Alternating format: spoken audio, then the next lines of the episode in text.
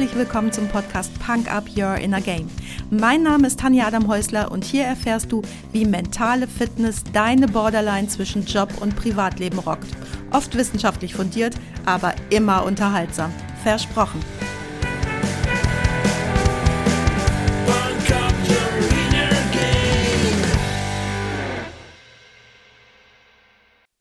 Hey, hallo und herzlich willkommen. Schön, dass du heute wieder mit dabei bist, mir deine Zeit schenkst und mich mit in dein Ohr nimmst. In dem letzten Sonntagspodcast drehte sich alles um den Sunk Cost Fallacy. Ein paar Tage später saßen mein Mann und ich im Auto und ich sagte, und was hörst du im Radio? Und er sagte, einen intelligenten Podcast. Und ich spaßte so rum, dann muss das ja meiner sein. Zufällig war das auch meiner. Und zwar der vom Suncoast Fallacy.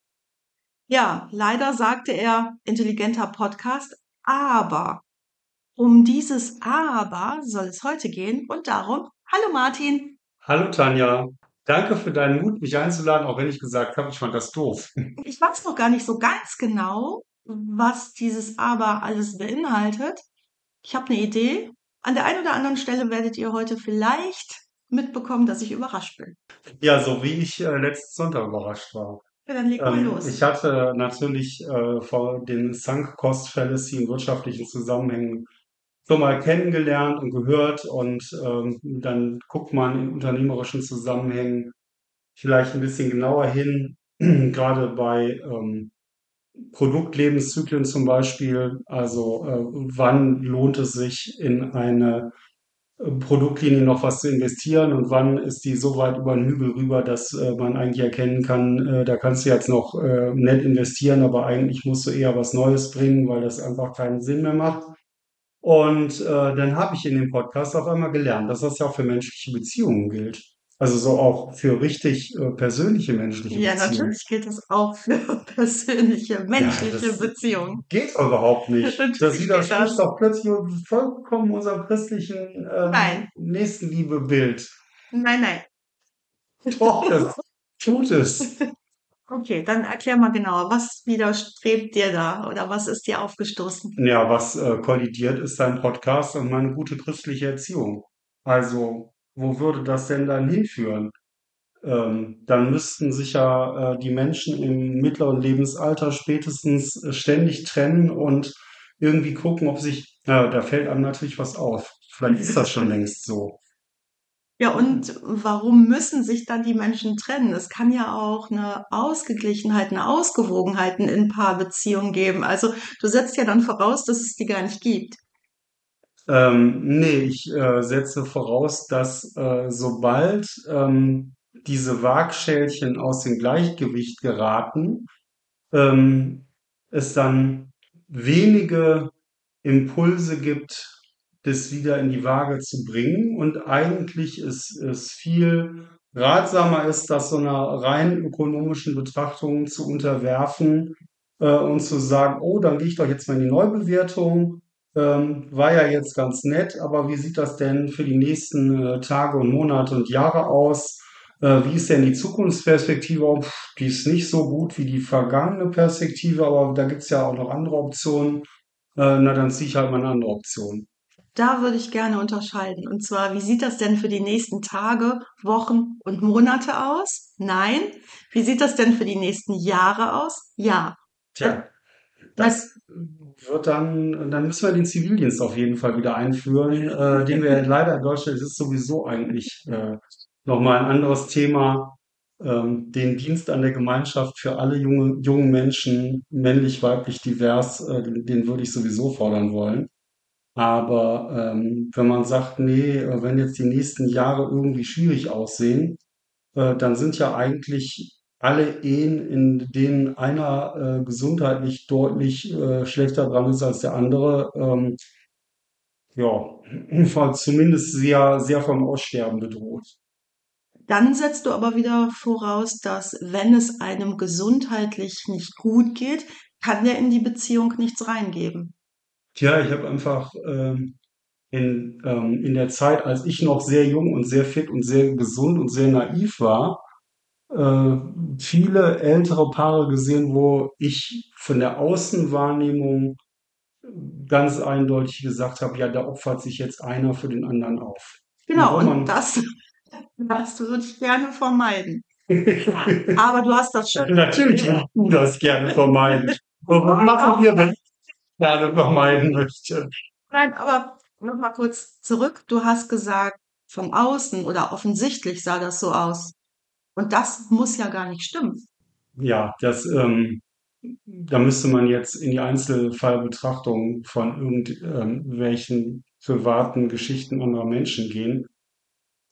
Bin da wirklich davon überzeugt, äh, dass ich Situationen gesehen habe, in denen sich ein Partner für den anderen aufgeopfert hat. Und da hat man dann tatsächlich auch als Zivi gesagt, hm, das ist sicherlich so nicht gut, weil hier leidet nicht nur ein Mensch, hier leiden dann zwei Menschen und dann leidet nachher die ganze Familie und es ist einfach, da muss es eine andere Möglichkeit geben, das zu tragen.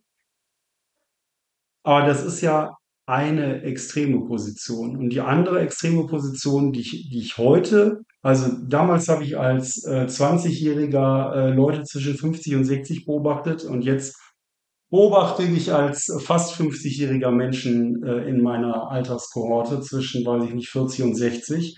Und ich habe den Eindruck, äh, dass eigentlich viele ähm, emotional so funktionieren, immer noch äh, wie, wie 20-Jährige mit so einem, ähm,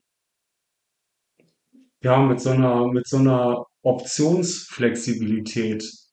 Und das hat für mich auch was mit Erwachsenwerden und Reifung zu tun. Also egal ob Mann oder Frau. Ich meine, bei Männern ist das so typisch, dass sie sich im mittleren Lebensalter dann äh, immer wieder die nächste Partnerin suchen, die eigentlich genau da steht, wo der Mann gerne emotional oder körperlich stehen bleiben möchte. Und da gibt es prominente Beispiele dafür, die ich jetzt höflicherweise nicht erwähne.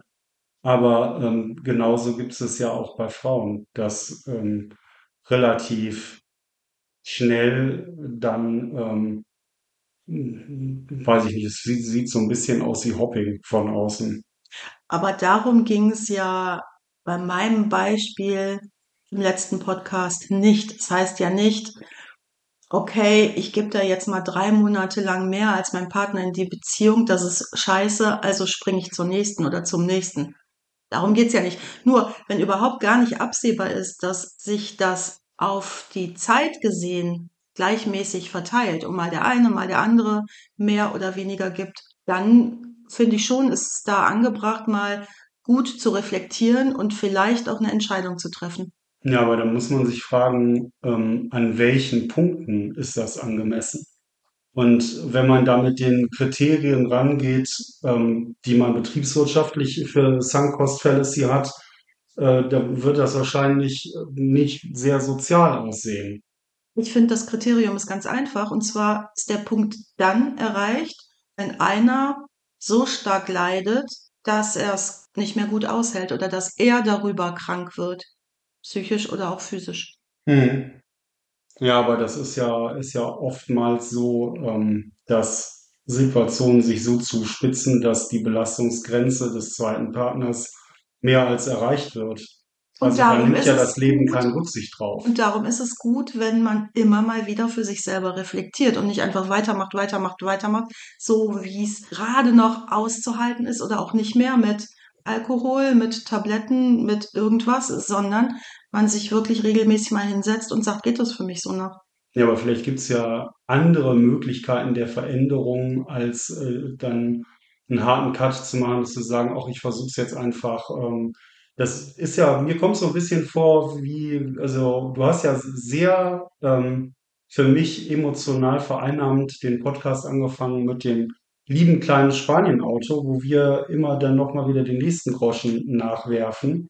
Und dann ist mir irgendwann aufgefallen, dass ich persönlich dazu tendiere, das in allen möglichen Lebenssituationen zu tun und zu sagen, ah, dann und dann ist Deadline und dann, wenn die Deadline erreicht ist, äh, dann schreibe ich eine neue Deadline und sage, hm, wird ja in drei Wochen dann wahrscheinlich klappen.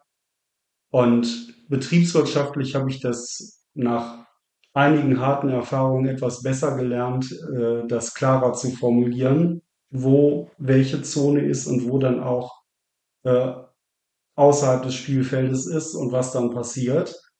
Aber ähm, im Privaten oder also gerade bei so ganz persönlichen Geschichten finde ich das extrem schwierig und ähm, das Schicksal hat mir auch immer wieder gezeigt, dass wenn ich in persönlichen Zusammenhängen gedacht habe, hm, da ist der Arsch ab, da wird ja jetzt wohl nichts vernünftig Positives mehr passieren, dass dann vielleicht sich doch Dinge nochmal verändert haben.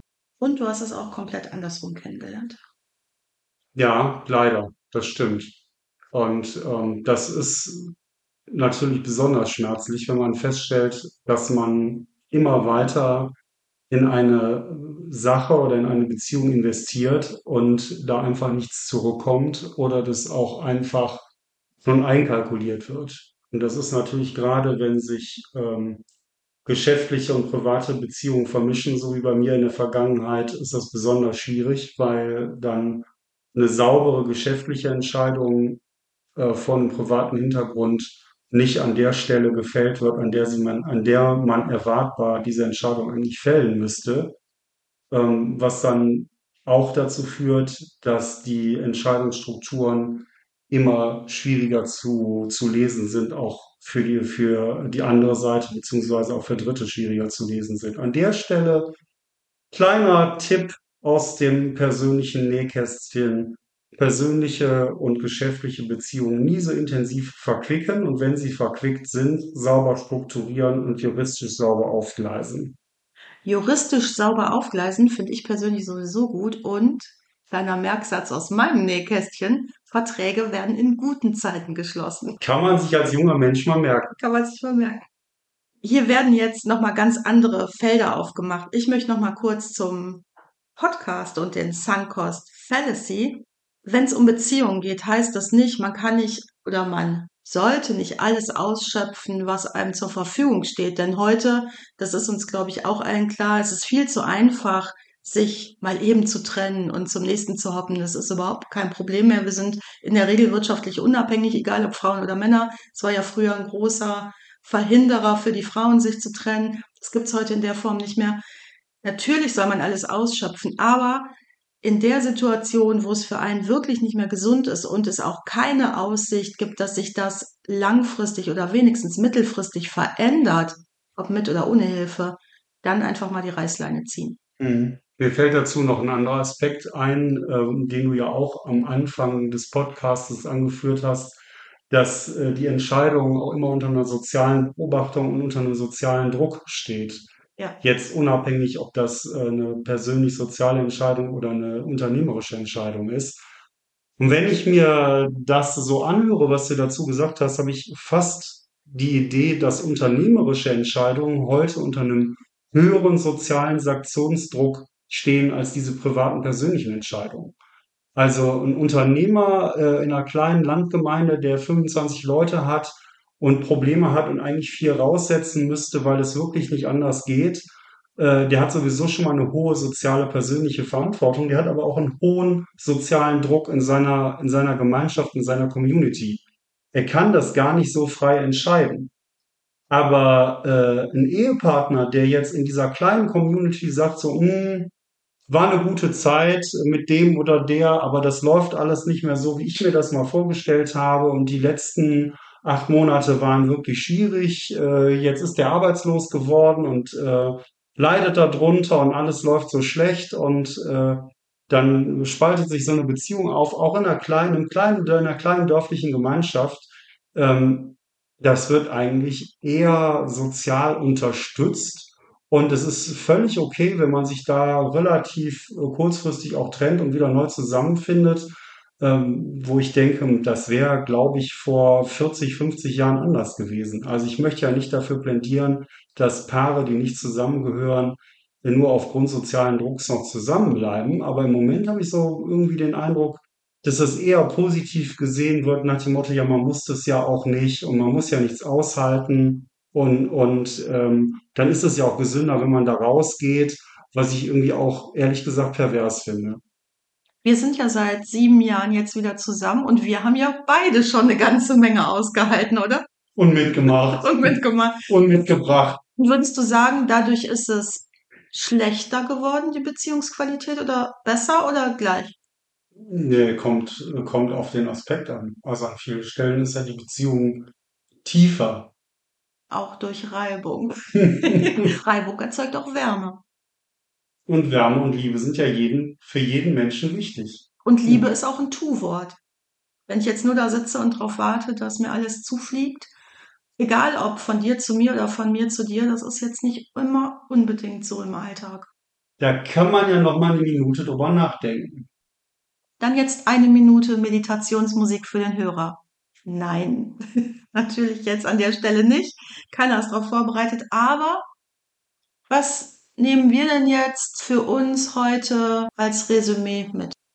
Beziehungen schmeißt man nicht sofort weg, nur weil einem mal was nicht passt. Aber mittel- und langfristig bleibt man auch nicht in vergifteten Beziehungen decken. Und trotzdem eignen sich ökonomische Maximierungsmodelle nicht dazu, emotionale Beziehungen zu bewerten. Ich weiß nicht. Jetzt fangen wir wieder von vorne an, weil ich glaube, das kommt auch ein bisschen auf deinen Persönlichkeitstyp an, ob sich das eignet oder nicht. Ja, das hat mit dem Persönlichkeitstyp nichts zu tun. Doch. Ich würde sagen, ja. Wir können uns heute darauf einigen, dass wir uns nicht einigen können. Ja. Und das kann gut nebeneinander stehen bleiben. Steht dann aber auch nur nebeneinander. Und nicht miteinander. Ja. Nebeneinander stehen, da komme ich dann direkt zu unseren Musiktipps, die ich auf die Punker-Playlist bei Spotify packe, denn auch unsere ausgewählten Musiktitel können, naja, nicht nebeneinander, aber hintereinander stehen. Was hast du denn heute mitgebracht? Ich habe heute mitgebracht Same as it ever was von den Talking Heads. Nein, das heißt eigentlich Once in a Lifetime. Und ähm, ich, ähm, das ist einfach eine Erinnerung daran, wie das wunderschöne Leben nie wieder werden darf. Oh Gott, das ist ja traurig. Ich habe mir was ganz Romantisches ausgesucht und ich pack auf die, ich packe meinen Koffer und ich pack auf die Playlist heute Fields of Gold von Sting. Und Konrad meint's wunderbar aus. Und wir packen unsere Koffer und stellen die in das kleine tapfere Spanien-Auto hinten rein. Wir haben jetzt heute eigentlich das Thema nur so angerissen. Ich glaube, wir machen uns dazu nochmal genauer Gedanken. Vielleicht kommst du nochmal mit dazu, wenn du dich traust oder wenn du Lust hast. Ansonsten schmeiß ich da nochmal einen tieferen Blick auf das Thema Beziehungen und was das auch mit reingeben und aushalten zu tun hat. Ich habe da nämlich noch einen ganz wichtigen Punkt, der für mich dazu gehört, der aber das heute einfach zu lang gemacht hätte. Und das ist der Ausgleich von Geben und Nehmen im Guten wie im Schlechten. Da möchte ich gerne nochmal ganz genau drauf gucken. Vielleicht bist du wieder mit dabei. Wenn ich mich traue. Vielleicht. Wenn mein Sommer-Haha-Urlaub in Deutschland jetzt bald zu Ende gegangen ist und das kleine tapfere Spanienauto uns wieder nach Spanien gebracht hat, dann weißt du ja, wo du mich findest. Das war's auch schon für heute. Danke, dass du mich mitgenommen hast in deinen Kopf, dein Herz und dein Ohr. Du hast Lust bekommen auf ein Coaching mit mir hier an der wunderschönen Costa Blanca? Dann besuch mich doch auf meiner Website punkup.de. Die Website verlinke ich dir natürlich in den Show Notes, genau wie alle weiterführenden Infos zum Podcast. So, ich wünsche dir viel Sonne und denk immer daran, Punk Up Your Inner Game. Deine Tanja.